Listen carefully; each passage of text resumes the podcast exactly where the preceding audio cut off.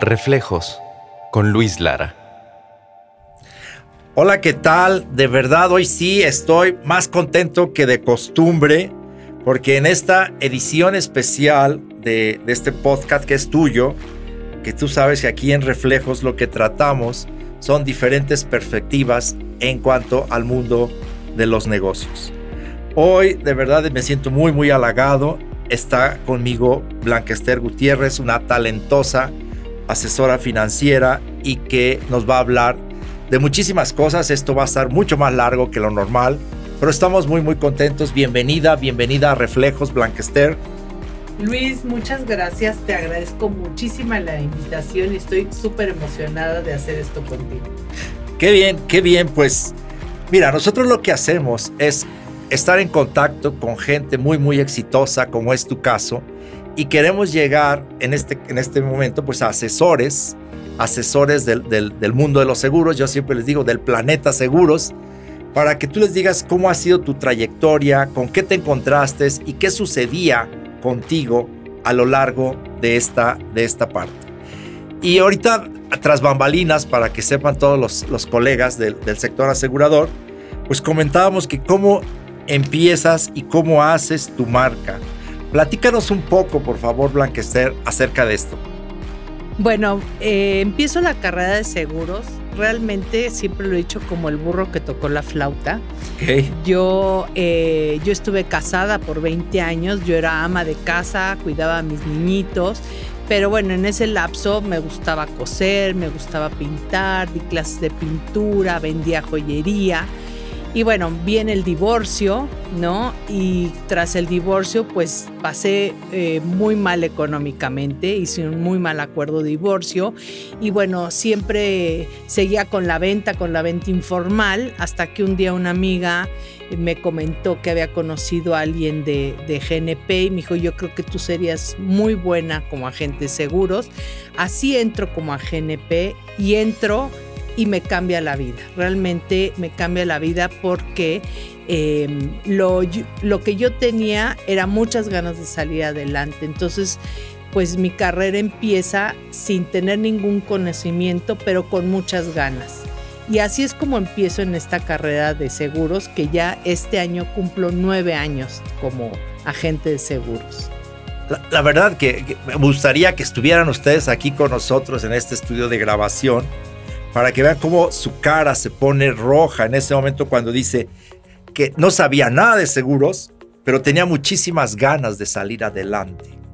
Y lo que ella llega cuando, cuando le tiene una invitación, y que ojalá si un día te hacen una invitación, la veas con la apertura que, que Blanquester lo hace, ¿no? Dice, quiero salir adelante, ya de alguna manera quería pues resarcir mi economía pero tampoco tenía una estructura que es lo que te dan en ocasiones las compañías aseguradoras y las promotorías.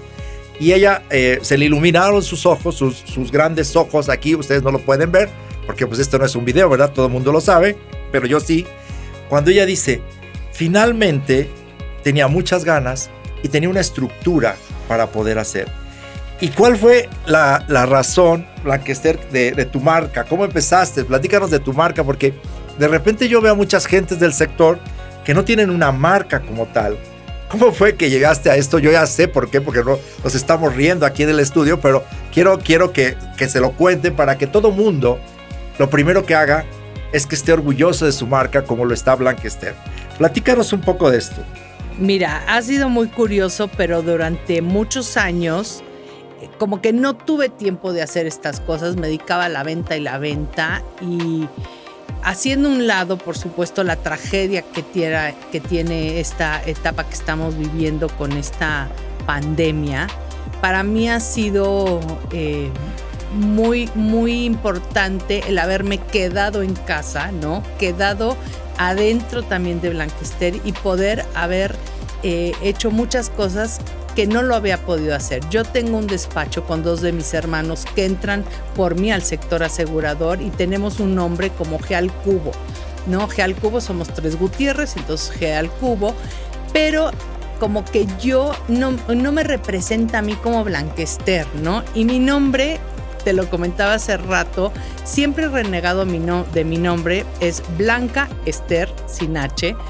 y siempre me ha parecido feísimo, ¿no? Mi abuela se llamaba Blanca, mi mamá es Blanquester y a mí cuando me ponen Blanquester es por darle un regalo a mi papá, porque mi cumpleaños es el 11 de agosto, mi papá el 18 de agosto, me iban a poner María Fernanda y porque mi mamá no tenía que regalarle, le dio de regalo ponerme ese nombre. Y siempre renegado, pero hoy en día me doy cuenta que es un nombre que solamente lo escribo como yo, Blan, luego pongo Q, Esther, entonces lo junté, bueno, uno de mis hermanos lo junta y me doy cuenta que pues nada más soy yo la única Blanquester, entonces decido ya en este tiempo de pandemia que me he dado tiempo de, de hacer mi marca personal, pues ya hacer mi logo y hacerlo pues propio. Y hoy te puedo decir que es un nombre que me encanta. Siempre he dicho, a mí me gusta mucho cantar y siempre he dicho que es mi nombre artístico, ¿no? Ok. Y hoy sí, hoy sí es mi nombre artístico. Y sí, la gente cuando se refieren a mí, ay, sí, me dicen, sí, Blanquester, o sea, sí creo que se ha hecho un, nombre único, ¿no? Entonces hoy, hoy ya me gusta mucho mi nombre. Qué, interesante, qué interesante y de verdad ah, yo la, la pude estar observando cuando ella dice, me lleno de orgullo, ¿no? Por una parte. Y por otra parte, y lo hemos comentado en algunos de los podcasts aquí, que en este momento con la pandemia que vivimos todos, pues dice, tuve tiempo para mí. Y esto me parece que es algo muy interesante cuando hablas de tu negocio, que tanto tienes tiempo para ti y tiempo para rediseñarte, ¿no? Y como ella dice, ah, yo tengo una empresa con varios socios pero al final lo que yo quería era mi marca personal. Y si hubieran visto su enorme sonrisa aquí cuando dijo, eso sí me representa, aun cuando la historia del nombre como que no la hacía muy feliz, pero su sonrisa fue muy grande cuando desde la aceptación dijo, pues la verdad es que solamente lo escribo como yo. Y esto es como, pues como ser único. Ya te vamos a entrar a los temas difíciles aquí. Eh, cuéntame, en el sector asegurador, existen una gran cantidad de títulos, muchísimas personas dicen que son planeadores financieros, que son asesores financieros, que son asesores patrimoniales, en fin, si algo tienen las personas en el sector es la creatividad. ¿A ti cómo te gusta que te llamen? Cuando tú dices, ah, si yo te veo en la calle, es la primera vez y coincidimos, yo te digo, Blanquester, ¿a qué te dedicas? ¿Qué me dices? Platícanos un poco de eso, porque quiero llegar al corazón de las personas que van iniciando y que ellos, ella ve y vea cómo ella contesta y con qué orgullo contesta. Bueno, yo soy Blanquester, agente de seguros. O sea, yo en esta carrera inicio como agente de seguros, me he certificado y mi cédula, mi cédula de, eh, con la Comisión Nacional de Seguros y Fianzas dice agente de seguros, ¿no? Yo, es, yo siento, o sea, yo no soy asesor financiero, no soy asesor patrimonial, ¿no? Habrá gente que lo sea, ¿no? Pero sí siento que mucha gente quiere disfrazar el nombre de agente de seguros porque no quiere decir que es agente de seguros, porque le da pena, porque eh, el decir agente de seguros la gente se siente rechazada, ¿no? Pero para mí que yo no venía o sea, yo nunca trabajé realmente en una empresa, nunca, eh, porque como les dije, era ama de casa, ¿no? Eh, antes de, entrar a GNP, vendí enciclopedias en Editorial Planeta. Entonces, para mí el, entrar al sector asegurador y decir que soy agente de seguros, realmente a mí me llena de orgullo, ¿no? O sea, no lo disfrazo, no me da pena y creo eh, firmemente en la carrera de el agente de seguros. Quisiera de verdad que esto fuera un video para que se dieran cuenta con qué orgullo se refleja en su cara cuando ella dice, pues la verdad, yo no tengo por qué disfrazarme de lo que hago. O sea, lo dice con un orgullo que se siente así como, eh, esta es la bandera y esto es lo que yo llevo. Y es algo muy interesante lo que ella dice después de nueve años de exitosísima carrera y te agradezco de verdad que estés aquí con nosotros, cuando dice, a mí no me da pena decir lo que hago. Y la verdad es que pues me parece algo muy interesante. ¿Por qué te habría de dar pena algo que haces para ayudar a los demás. Lo, afirma y lo van a escuchar seguramente aquí con, con el Señor cuando ella dice, yo estoy orgullosa y no necesito disfraz. Entonces piensa, si tú necesitas disfraz, y habla también de un concepto que a mí me gustó muchísimo y gracias por compartirlo, que es el, el miedo al rechazo. Te dices, no quiero decir que soy agente de seguros para que no me rechacen. Pero en sus palabras yo percibo que hay, si tú no te aceptas, ¿cómo quieres que los demás te acepten? Si tú no estás orgulloso de lo que hacen, ¿cómo quieres que te traten con orgullo? Qué interesantes, qué interesantes conceptos, de verdad me, encanta y espero que, que, tú que vas iniciando esta carrera o bien que estás consolidado y que estás con dudas, pues reflexiones acerca de esto. ¿Ok? Bueno, pues vamos a seguir con las preguntas. Que, que digo, vamos a tocar hueso, ¿no? Porque es... Lancaster, si tú ya me llamas, yo recibo un mensaje tuyo, recibo una llamada telefónica o me mandas un correo que tú quieres eh, ir a mi oficina, ir a mi empresa y quieres que yo sea que tú seas mi asesor, mi agente de seguros, ¿qué me dirías que te hace diferente? O sea, ¿por qué yo me convencería contigo? Y yo les pido de verdad, por favor, por favor, no te vayas a ir, espérate, aguántate, porque viene un, consejo muy interesante que te va a dar Blanquester en el sentido de decir qué te hace diferente y por qué contigo voy a tratar. Bueno, uno porque creo en la carrera firmemente, en la carrera, ¿no? Estoy, la, pandemia me reenamora de la carrera y me hace reflexionar la importancia que tiene mi trabajo. La importancia porque quiero compartir esto, que es algo que nunca, nunca lo había eh, reflexionado. Y en, mi historia personal, nosotros vivimos situaciones con las que no quiero que la gente pase. Mi papá se enferma a los 55 años de una demencia. Yo tendría más o menos unos 20, ¿qué serían? Unos veintitantos años, 20 19, porque las mujeres nunca llegan a 25, acuérdate. tendría, eh, estaba recién casada, yo me casé muy chiquita. Mi papá enferma a los 55 años de una demencia. Y al parecer nos cuenta mi mamá que mi papá deja de pagar la póliza de gastos médicos o algo sucede y en esos cinco años, mi papá, pues se va todo el patrimonio de mi papá, ¿no? Todo el patrimonio en doctores, en tratamientos. Y bueno, en ese lapso también hay una situación muy curiosa.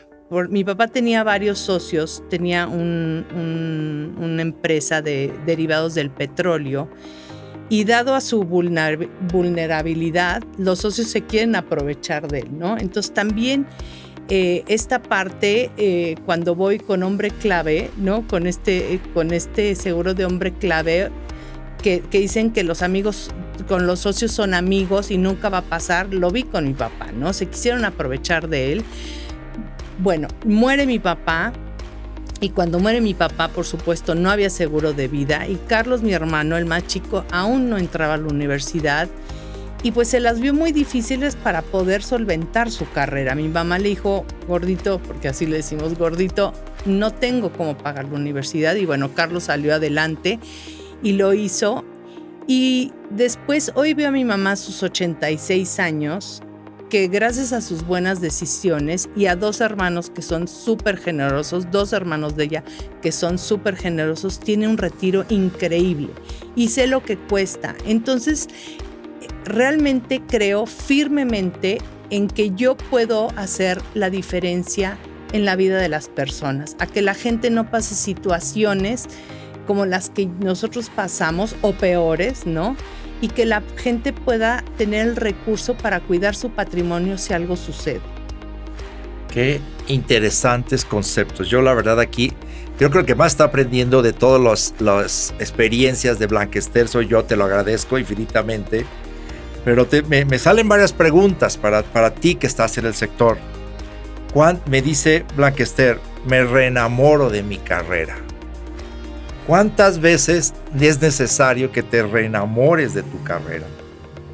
Y luego dice con muchísimo orgullo, descubrí nuevamente, les recuerdo que ella tiene más de nueve años de exitosa carrera en una de las aseguradoras más grandes descubrí la importancia de mi trabajo.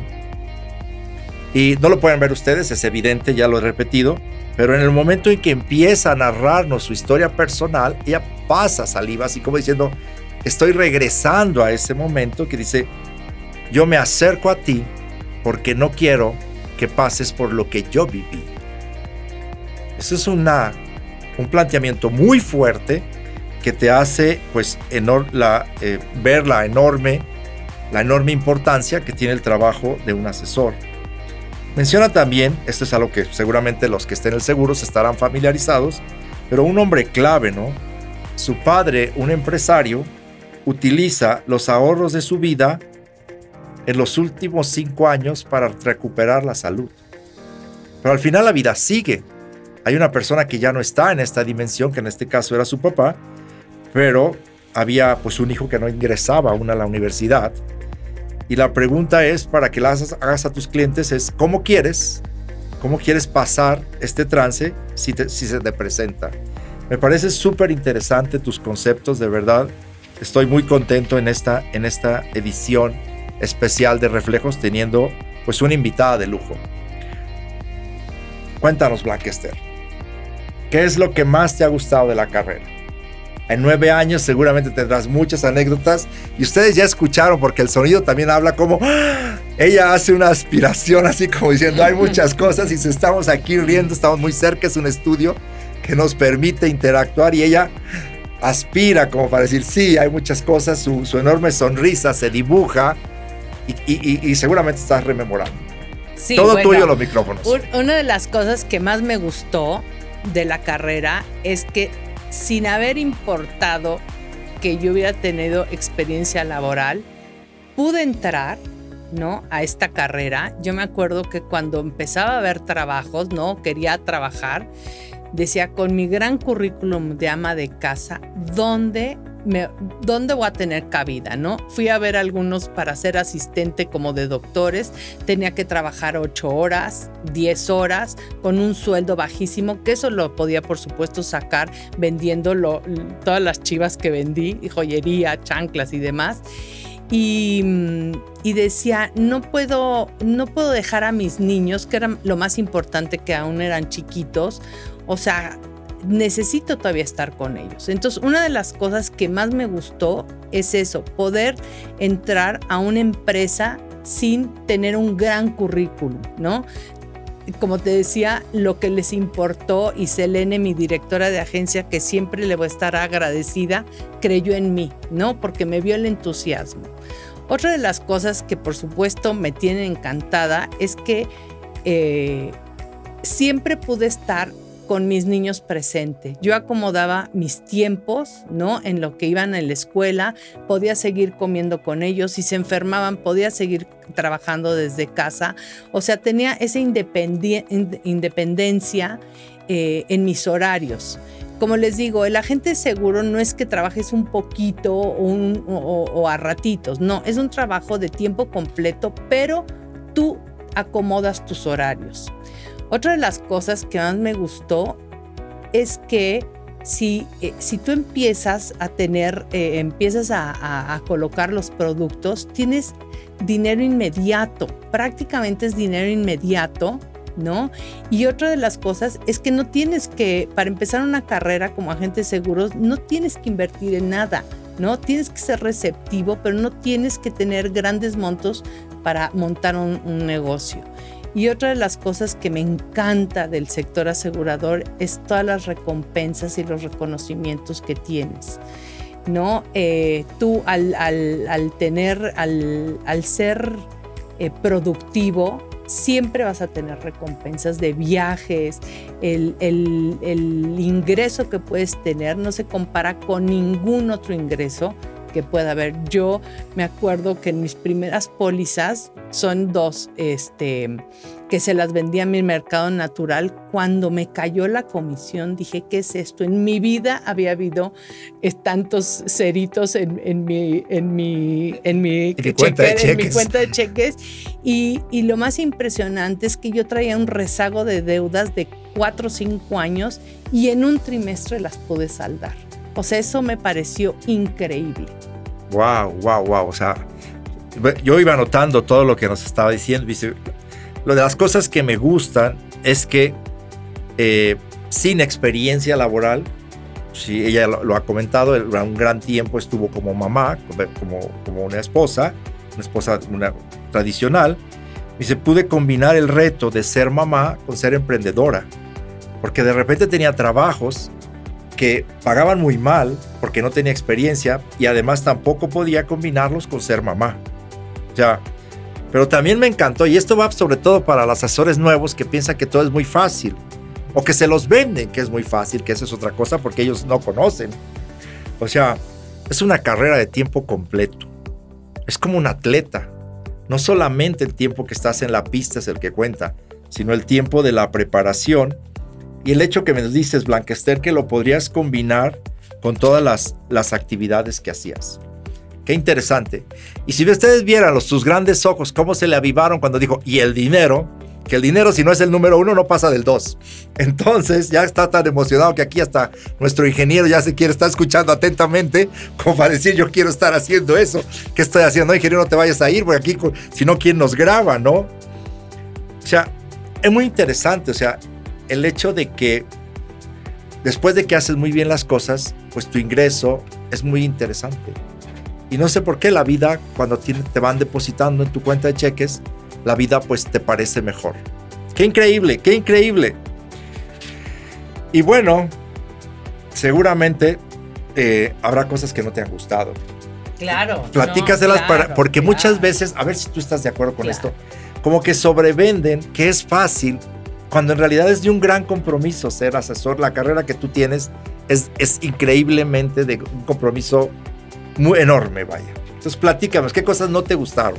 Claro, bueno, una de las cosas que, que no me gustan y no me gustan hasta la fecha, y ayer lo vuelvo a vivir con una cita presencial, ¿no?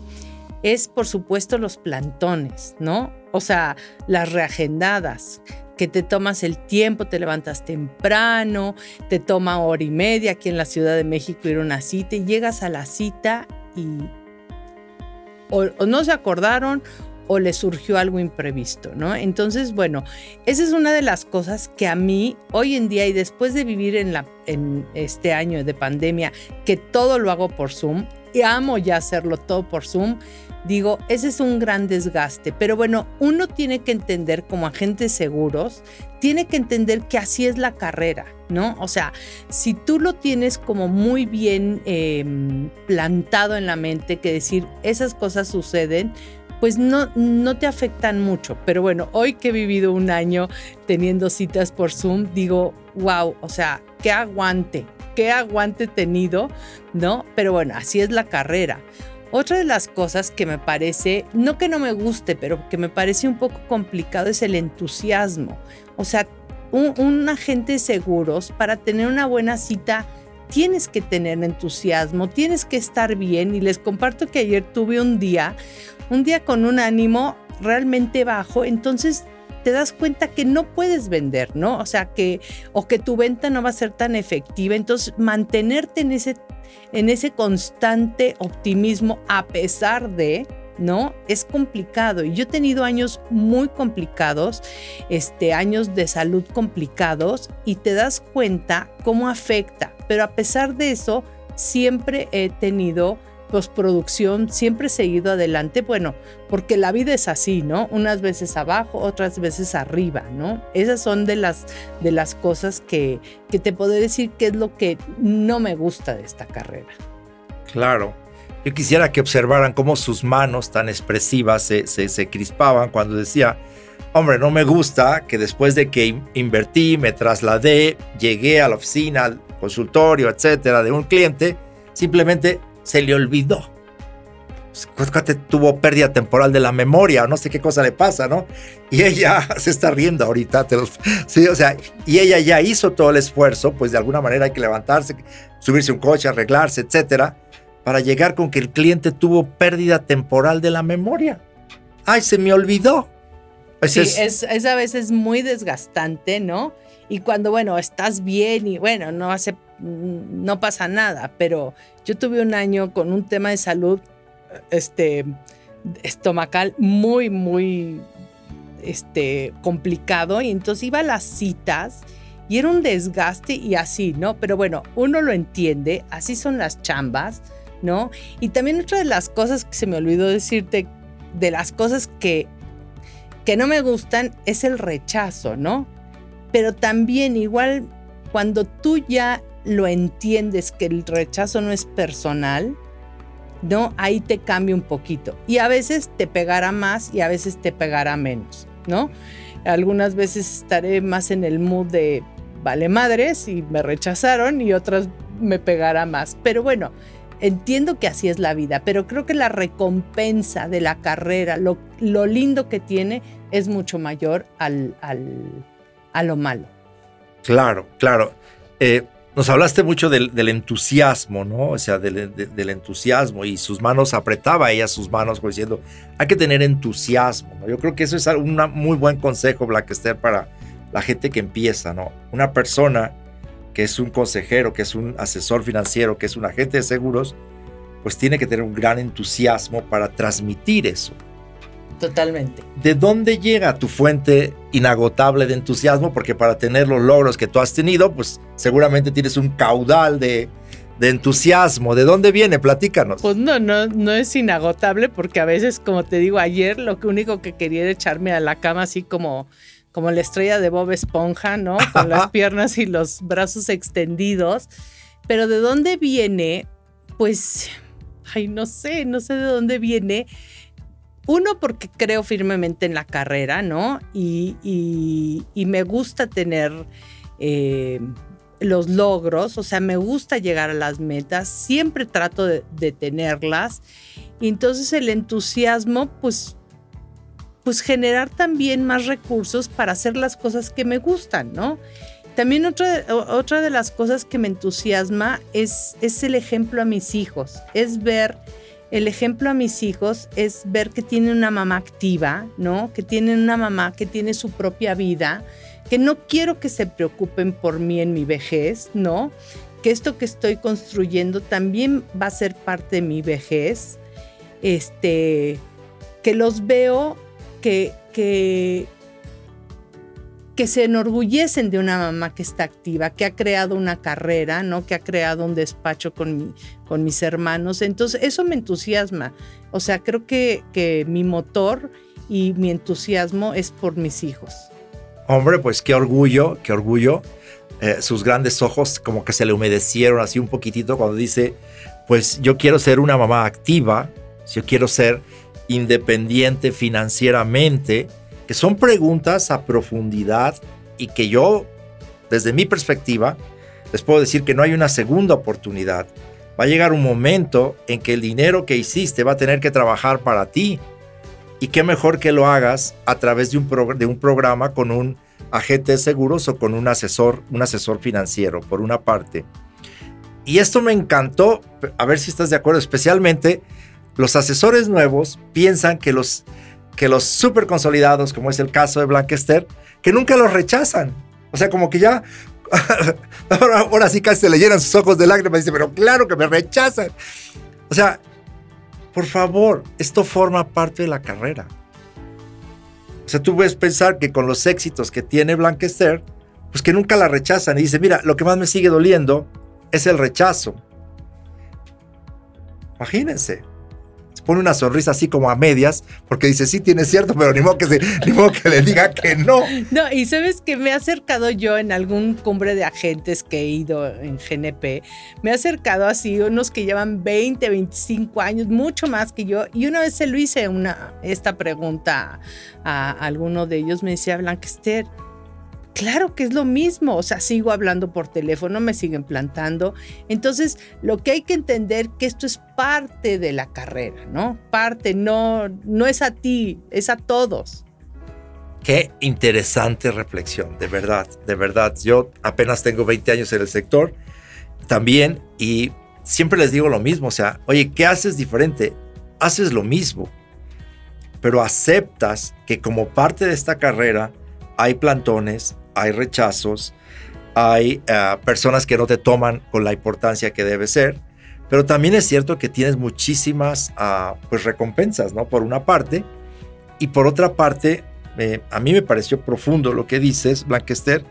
O sea, no es un rechazo a Blanquester, es un rechazo al negocio y es una persona pues que no ha podido ver todo lo que se le puede, que se le puede presentar en el futuro. Qué, interesante, gracias de verdad.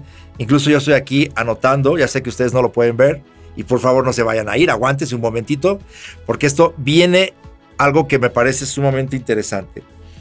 Blackester, ¿qué consejos les darías para las personas que van iniciando? ¿Qué consejos les darías a esas personas que tienen dudas de que la profesión de agente de seguros es algo trascendente? Platícanos cuál sería tu perspectiva. Bueno, uno para los que están empezando es, creo firmemente que es de las mejores profesiones que puedes tener, por todo, por todo lo que he comentado, ¿no? Y otro, em, pues que te des cuenta la importancia de la diferencia que tiene el llegar a, a, una familia y poder colocar un seguro de vida, un seguro de gastos médicos, o sea que tu trabajo no es vender pólizas, ¿no? Es hacer la diferencia en las personas o como yo les digo, cómo de veras, porque en algún momento a mí me, me seguramente me llegó un agente de seguros para empezar a hacer un plan de ahorros, ¿no? Cuando era más chava y digo, bueno, pero qué tonta fui que no lo hice, porque hoy estoy a dos de que podría estar recibiendo un muy buen ahorro, ¿no? Y siempre tenemos, creo, eh, eh, siempre tenemos un poquito para separar y poderlo poner en algún instrumento de ahorro que te dé a largo plazo. Entonces, creo que, em, pues que vean la importancia que tenemos los agentes de seguros. Qué, qué, interesante. De verdad, yo quiero que por favor les compartas tu frase que a mí, que yo quisiera decirles que es mía, pero la verdad es una frase de Blanquester, una exitosísima asesora de seguros de una de las compañías más grandes, que dice, mi trabajo es entender por qué a los clientes les da miedo ahorrar, pero no les da miedo gastar. Quisiera que con esto finalizáramos y cómo llegaste a esa frase, porque es algo increíblemente fuerte, ¿no? O sea, que te dé miedo ahorrar y no te dé miedo gastar. O sea, pareciera que te vas a quedar sin nada. ¿Sabes por qué? Porque yo lo viví. O sea, yo lo viví y es algo, o sea, siempre me daba miedo ahorrar, ¿no? Pero sí gastaba. Y aún en situaciones económicas complicadas, muy complicadas que viví, eso ahora me doy cuenta. O sea, no es que no tuviera para ahorrar, es que gastaba en cosas. Entonces siempre, y sí, siempre te da miedo como guardar el dinero, ¿no? Pero no te da miedo irlo a gastar en una comida o en una bolsita o en algo. Entonces sí creo firmemente que lo que pasa es que nos da miedo ahorrar, pero no gastar. O sea, no es que no tengamos dinero. Wow. Los que están en el sector saben que esta es la objeción pues más grande que existe. Después de que llegas, que todo el mundo es perfecto, que casi estás entrando al planeta del amor, el cliente te dice, no tengo dinero. Pues aquí acaban de tener a todos nuestros colegas una increíble reflexión para que le preguntes al cliente, ¿Por qué te da miedo ahorrar? Parece ser que es un miedo a tener. Pero sí estamos dispuestos a comprar y comprar y comprar y comprar. Que hay algo en el pensamiento ahí, ¿no? ¿Qué, tú, ¿Tú qué nos dirías? Platícanos, en lo que yo tomo un poco de agua, que ya se me secó aquí la garganta. No, totalmente. Yo creo que el gastar no te das cuenta de que gastas. O sea, ni siquiera te das cuenta. O sea, sí lo tienes como muy presente, el que vas a ahorrar, vas a separar dinero, pero el gastar como que no lo tenemos consciente y creo que hoy en la pandemia es lo que nos ha dejado. Cómo gastábamos en cosas que no necesitábamos, ¿no? Y, y que esto sí nos permite ahorrar, ¿no? ¿Cuánta gente gastaba en comidas fuera, en todos estos gastos hormiga, que hoy estando en casa, en pandemia, no lo haces? Entonces realmente no es que no tengas dinero, es que más bien gastábamos en cosas que no necesitábamos. O sea, tú piensas que va mucho con el estilo de vida, ¿no? En la necesidad de demostrar que a través del gasto que te está yendo bien, en lugar de demostrar a través del ahorro y de los bienes y de las propiedades lo bien que te va. ¿Qué opinas de eso? Porque eso es algo muy, muy, pues muy mexicano, ¿no? Totalmente. O sea, ¿cuánta gente la ves con ciertas cosas de lujo y que no tienen un ahorro y que no, no se va a dar cuenta que esas cosas no va a poder vivir con ellas cuando esté en la vejez, ¿no? O sea, no las va a necesitar. El viernes estuve con unas amigas, comí con unas amigas y hay una de ellas que siempre anda, andaba super fashion y me dice, Blanquester, tengo una cantidad de zapatos y de bolsas que hoy en día ya no uso y ya no usaré, ¿no? Entonces, eh, eh, nuestro estilo de vida, por supuesto, o de muchas personas, es el comprar cosas tan caras que al final de cuentas te, al final de los años te das cuenta que son cosas simplemente, ¿no? Lo importante va a ser después. Wow, pues ahora sí yo me quedé así como, oh, ahora el que suspiró fui yo. Espero que hayas guardado esta frase de Blanquester que está poderosísima. Con lo que gastas hoy, no vas a poder convivir ni vivir en la vejez. Wow. Y, me doy cuenta hoy que mi mamá vive en una residencia, en una residencia que la tienen súper cuidada, lo que cuesta vivir en un, o sea, en tu vejez. Y qué importante es en esa etapa estar tranquilo, o sea, y el otro día oí una frase muy poderosa que me encantó. No pretendas que tu papá, que tus papás sean tu fondo de emergencia, ni tus hijos tu fondo de retiro. Entonces creo que en una etapa de, en una etapa productiva tienes que hacerte responsable del viejo que vamos a hacer mañana, ¿no? O sea, ahorita es el momento, porque cuánta gente, pues, eh, tiene a sus papás grandes, ¿no? Y está eh, pues pidiéndoles dinero para, para, para vivir. Y eso creo que no es justo. Creo que ya en la vejez debemos ser eh, independientes y debemos de vivir tranquilos. Wow, yo sigo tome y tome y tome notas, que bueno que no estamos, solamente nos están escuchando, pero se lo repito, las frases de Blanquestera, para que de una vez las vayan anotando. Que tus papás no sean tu fondo de emergencia, ni tus hijos tu fondo de retiro. Me lleva esto, Blanquester, a, un, a, una, a una anécdota que decía que los de un amigo, los papás, dice, mis papás nunca ahorraron porque siempre dijeron, siempre dijeron, qué barbaridad. Por favor, aquí, si, digo así barbaridades, porque esto es en vivo, ¿eh? aquí todos nos reímos, hasta el ingeniero se rió cuando yo dije eso, pero, pero sus papás siempre decían, San José y la Virgen van a, a proveer y pues San José y la Virgen fueron sus dos hijos. Entonces piensa muy bien lo que estás haciendo hoy, porque a mí me queda muy claro un refrán que me compartió una gran estrella de este negocio, que dice, si el hijo le da al padre, llora el hijo y llora el padre. Si el padre le da al hijo, ríe el hijo y ríe el padre. Y para esto no hay una segunda oportunidad, así que más vale que le llames a tu agente de seguros, como dice Blanquester, y empieces a actuar en consecuencia. Quisiera que nos despidiéramos de esta gran, gran charla que para mí ha sido un placer, un paraíso para mis ojos compartir contigo, con alguna reflexión final que quieras hacer llegar a todos tus colegas y sobre todo también clientes que van seguramente a escuchar esta conversación. Bueno, uno que, que como agentes de seguros nos sintamos muy orgullosos de lo que hacemos. O sea, no es vender pólizas, como lo repito, es ir a la cita para ver en qué podemos ayudar, ¿no? Y saber que nuestro trabajo puede hacer la diferencia en la vida de las personas. Y para la gente eh, que nos esté escuchando, para los que no son agentes de seguros, de veras, no gastemos en cosas que no necesitamos. O sea, sigamos viviendo padre, ¿no? Pero siempre hay un poquito que podemos guardar. Aparte, siento yo que el, ahorrar te da un bienestar, un paz mental. Yo me acuerdo cuando no lo hacía, sentía como mucha ansiedad, como mucha ansiedad de que el dinero se iba en no sabías qué, ¿no?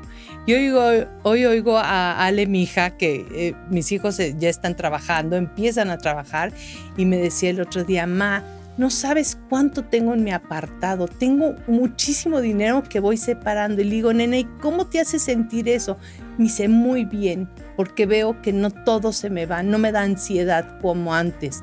Entonces, siempre el ahorro no solamente te va a traer beneficio a largo plazo, pero día a día te trae un bienestar, una paz mental que sabes que no todo se te va en, pues en cosas que no necesitamos, ¿no?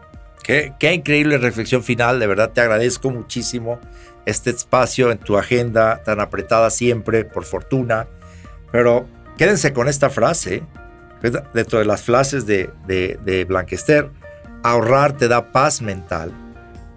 Así que con esto nos, nos retiramos el día de hoy con un enorme agradecimiento de tu parte por esta entrevista. Muchísimas gracias, feliz de compartir esto contigo y con la gente. Gracias, un gusto y bueno, nos seguimos viendo aquí. Por favor, eh, cada semana estamos en contacto con ustedes y tendremos gente tan exitosa como Blanquester. Un abrazo a todos y gracias por escucharnos.